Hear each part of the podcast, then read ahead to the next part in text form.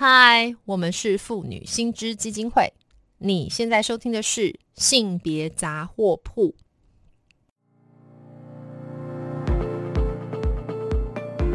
从新闻看性别，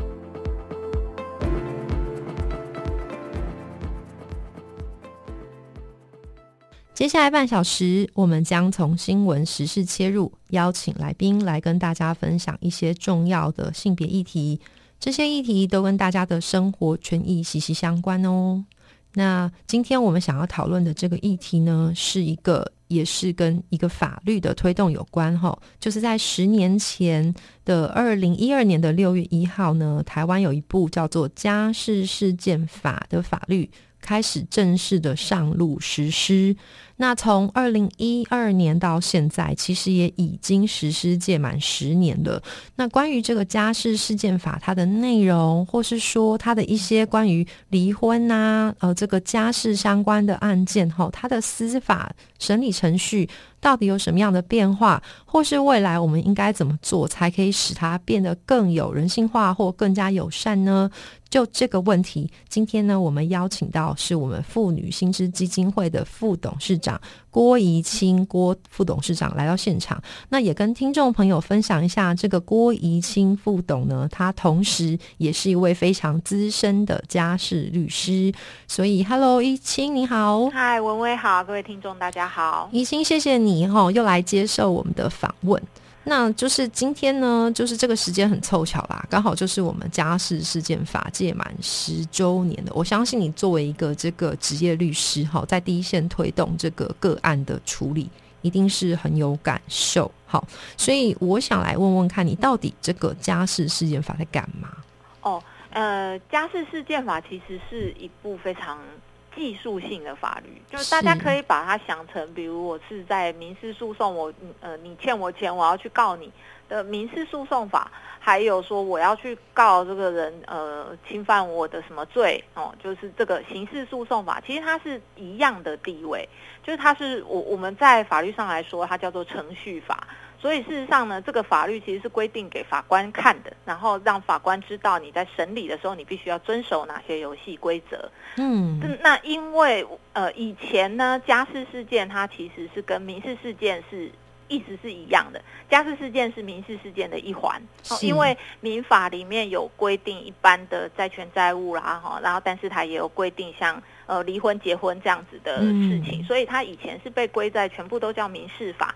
那但是呢，因为大家觉得这个家事它有它的特殊性，比如说呢，除了处理财产之外，像处理离婚这种身份上面的事情，它呃跟一般在处理民事案件的状况就会不一样。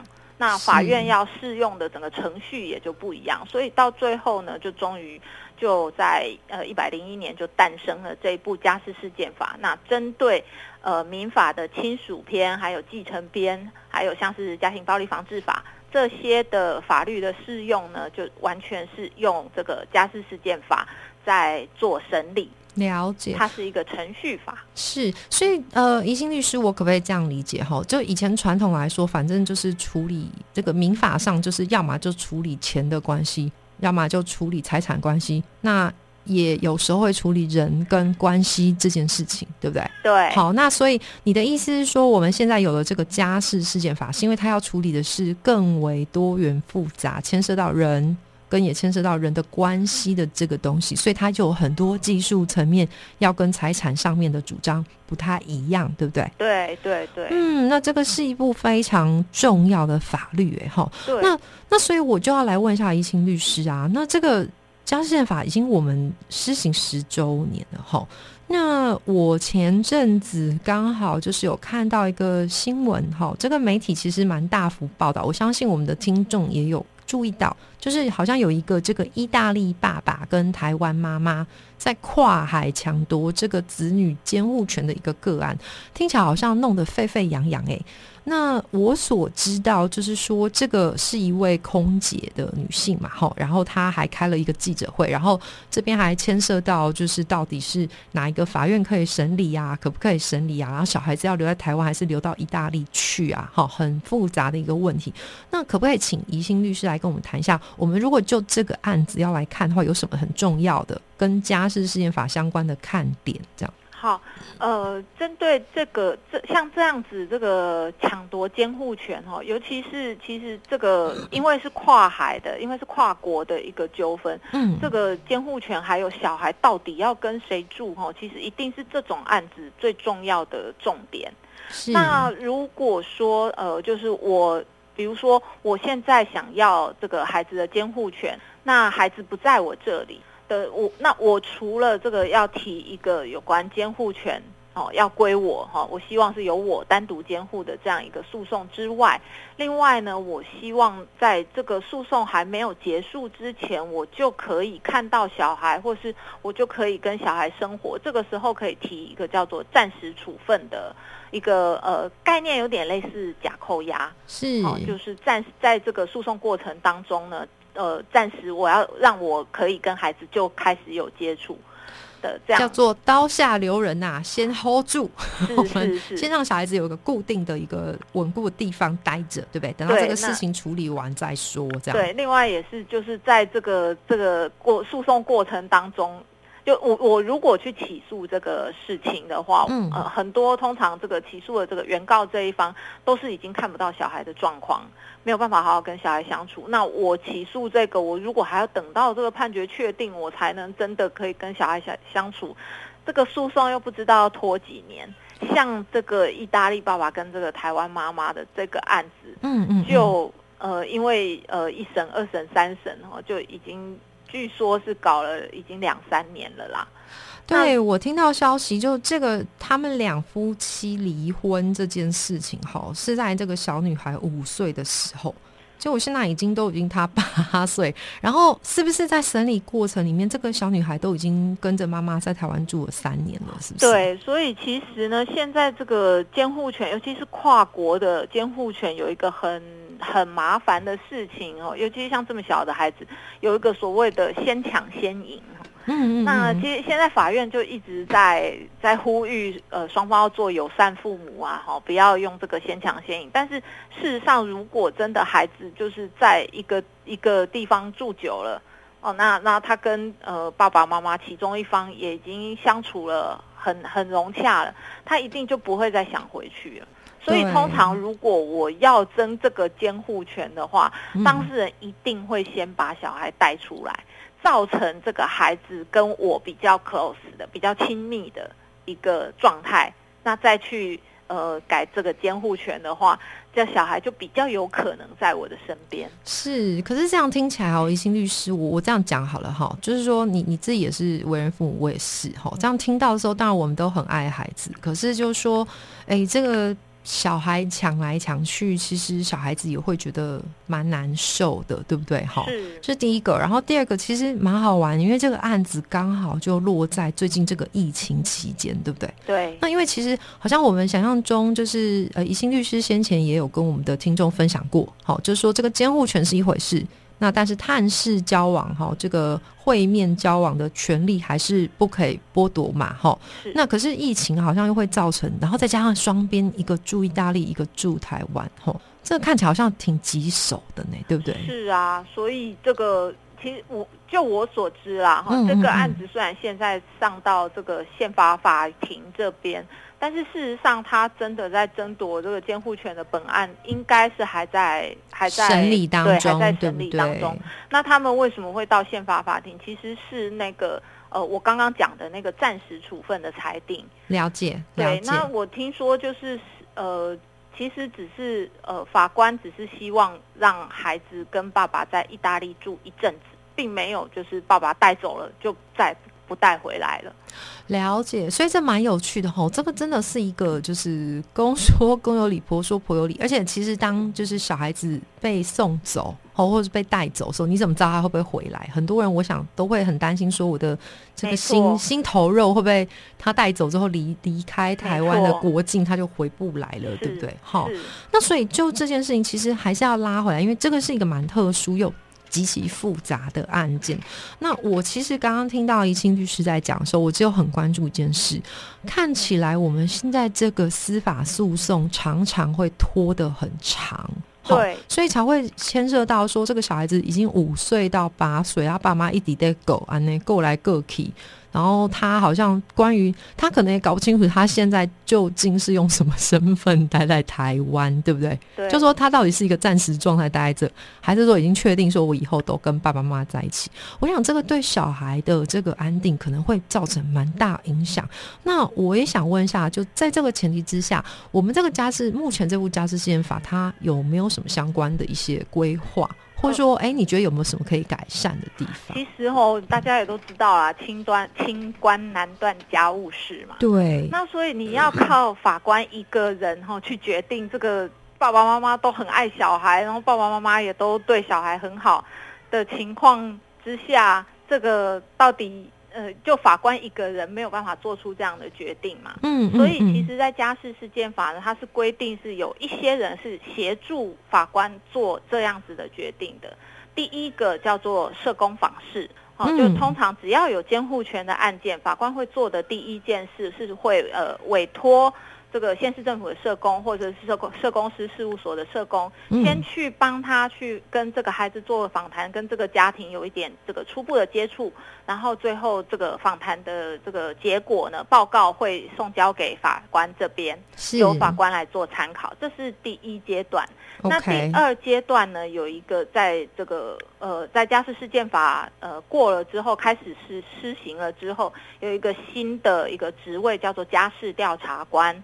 那他也是协助，就是在呃，法官如果觉得对这个家庭的呃这个整个生活状况，或是对这个孩子呢，他觉得有一些更想了解的地方，他觉得社工访视报告不够，他想要更深入的了解的话，他可以叫这个家事调查官再去做更进一步的深入的了解。嗯，那另外还有一种人叫做程序监理人。那所谓的程序监理人呢，他其实是会呃这个介入这个家庭最深，然后也会做最深的一个最完整的一个调查跟跟呃互动，跟这个家庭做互动。嗯，那只是呢，程序监理人因为呃会。呃，参与案子比较深，所以其实程序监理人他是外面的人，不是法院里面的人哈。那一般是社工师、哈心理师或是律师。那在像这样子呃这种监护权的案子的话，大概都是社工师或是心理师在在协助，因为心理师可以顺便就是呃就是。教导父母怎么样做友善父母，了解。对，那但是它的重点是这个生这个程序监理的费用是由当事人负担的。哎，问题就来了，原来打官司是要付钱的，这个东西就有点贵，对不对？对，嗯嗯，对。所以其实程序监理人是有呃，就是有在使用，可是毕竟因为有这个必须要付费的这个问题，所以用的还是比较少。所以在协助法官去处理监护权案子的比较多，仍然是社工访视，还有这个家事调查官。了解了解，好。所以那个怡心律师，我先确认一下。所以您现在讲这个东西，是我们现在这个家事事件法里面本来就有相关规范，对不对？OK。那可是。呃，如果从这样看的话，看起来这个规范它会不会其实有一些问题？好，我会这样问的原因，除了你刚刚讲到，其实有一个很好的制度设计是让这个程序的呃心理师啊可以进来，固然是这样，可是它其实蛮花钱，那也不是每个人都可以做到。好，这是第一个。第二个就是说，哎，这个如果是法院准予，或者说他法定的要求，它的数量上是不是够？好，这可能也是一个问题。那我会这样问，其实是因为我也要稍微来那个宣传一下，就是呃，我知道我们这个怡清律师啊，他同时呢也参与非常多，包括妇女新知啊，包括这个其他副团是晚晴协会，对不对？对对，就是有一个关于这个希望在十周年之后能够继续去完善家事事件法的一个修法小组的一个行动。吼，那我想要问一下怡清，就这块的话，我们这个修法小组也好，或是晚晴啊，其他的副团也好，我们的立场是什么？呃，我先介绍一下我们的这个修法小组哈，嗯就是事实上，呃，因为家事事件法它就突然一下两百条丢出来，然后过了半年就开始实施，所以呢，其实它一百零一年刚开始实施的时候，整个是一团兵荒马乱。嗯，那呃，就很多法官跟律师都必须还要重新去受训哈。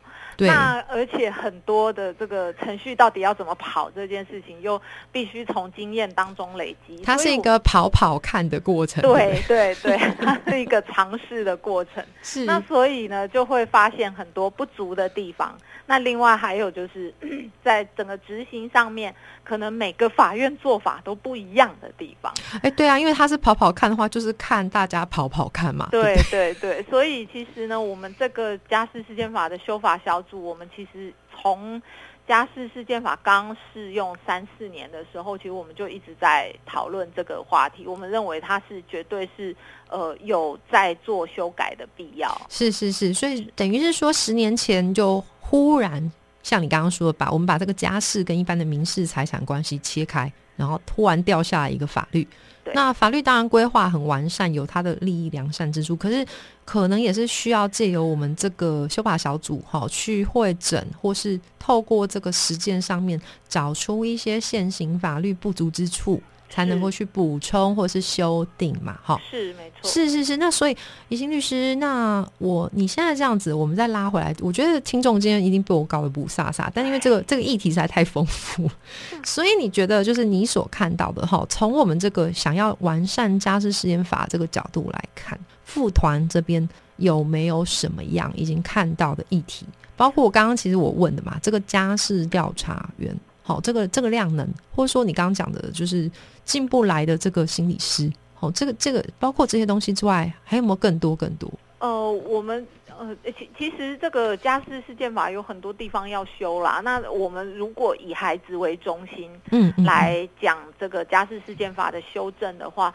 我们第一个是希望这个家事调查官的员额一定要呃把它。因因为因为之前一开始的时候，其实司法院就已经承诺，呃，大概呃，我记得是三年还五年之内要补到一百多个，将近两百个家事调查官。但是我们知道，到目前为止，家事调查官全国全嗯国是大概只有五十位左右。啊，五十个要处理这么多的对，所以其实家事调查官的员额是非常非常不足的啦。嗯那那如果说呃程序监理人，就像你说的，程序监理人因为要必须要付费，那对那个费用不是一般人能负担得起，那就是变成所有的工作其实只有社工访视。这一个这一份报告，但是社工访视其实它不够深入，因为他可能就只是去访问个两个小时、三个小时，事情就就就我懂，对对，那所以其实，呃，社工坊是只能给法官一个非常初步的一个对这个家庭的一个概念而已。它是一个初步的观察性的是报告，对没不对？错，对，嗯所以其实真的能够呃，要呃去协助法官更加了解这个家庭，更加了解这个孩子的。应该就是家事调查官，但是他员额一直不足这件事情，是我们觉得非常呃忧就是心的，对，非常忧心的一个，因为他这样这个法官的调查可能就没有办法这么的完善，了。因为法官只会在开庭的时候跟当事人谈，那那开庭的时间又很短，你要法官怎么去决定？哦，双方爸爸也很爱孩子，妈妈也很爱子，对啊，也很爱孩子，在这么短的时间内，然后法官嗯只有社工访视一份报告。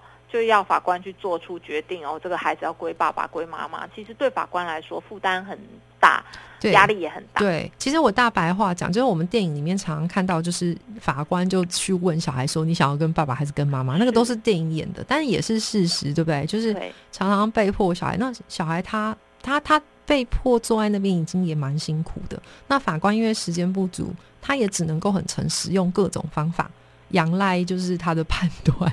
对，所以为什么会需要什么家事调查官啊、程序监理人、社工、法师？其实这个都是避免孩子到法院来作证。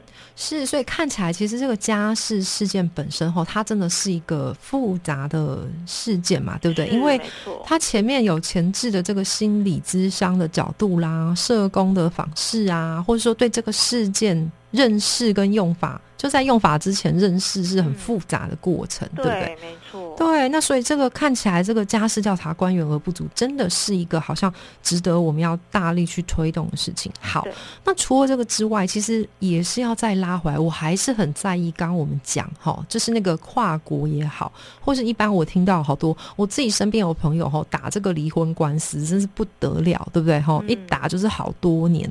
那这个的话，从宜兴律师从这个修法的角度来看，副团这边有没有一个相关的改善或配套的提案呢？呃，我们是希望这个案件，呃，我我针对孩子的部分哦，其实审理案件会审理很久，这个我们不是不能理解啦。嗯嗯。那但是因为就是孩子就是每天都在长大。对对，那所以我们还是希望就是能够，比如说像是用家事调查官员额的补足，能够让法官能够尽快的去推动他的他的这个案子的审理。哦，所以你的意思是说，其实开庭本身不占时间，可是因为员额不足，连要排定这个里面相关人员去做这个调查，都是一个。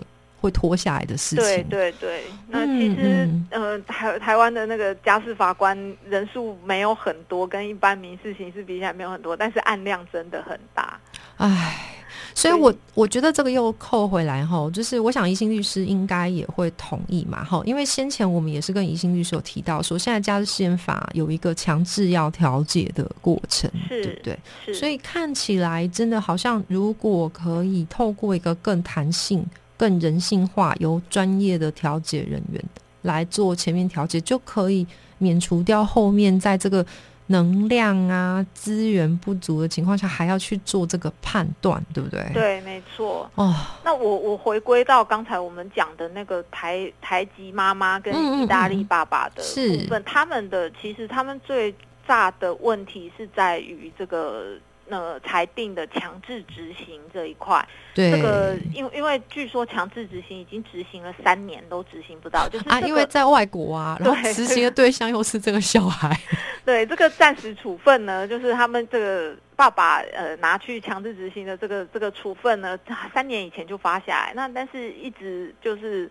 因为我们目前的强制执行会比较用，就是针对这个会面交往或是交付子女这个部分，会用比较软的方式，希望用劝说的方式，让这个主要照顾的这一方愿意把孩子带给。非主要照顾的那一方去看，就以这个案子来讲的话，我相信这个爸爸申请强制执行了之后，应该开过很多次的庭，然后法官不断的在劝说，或者是司法事务官，因为在执行是司法事务官，不管是法官还是司法事务官，就是去。跟这个妈妈劝说哈，然后甚至就说哦，如果你不交的话，你可能得要缴罚金哦，我们叫做代金。是对，可能会用这种方式，这么柔性的方式。那事实上，柔性劝导，我们也要说，是真的，呃，效果是真的不强啊。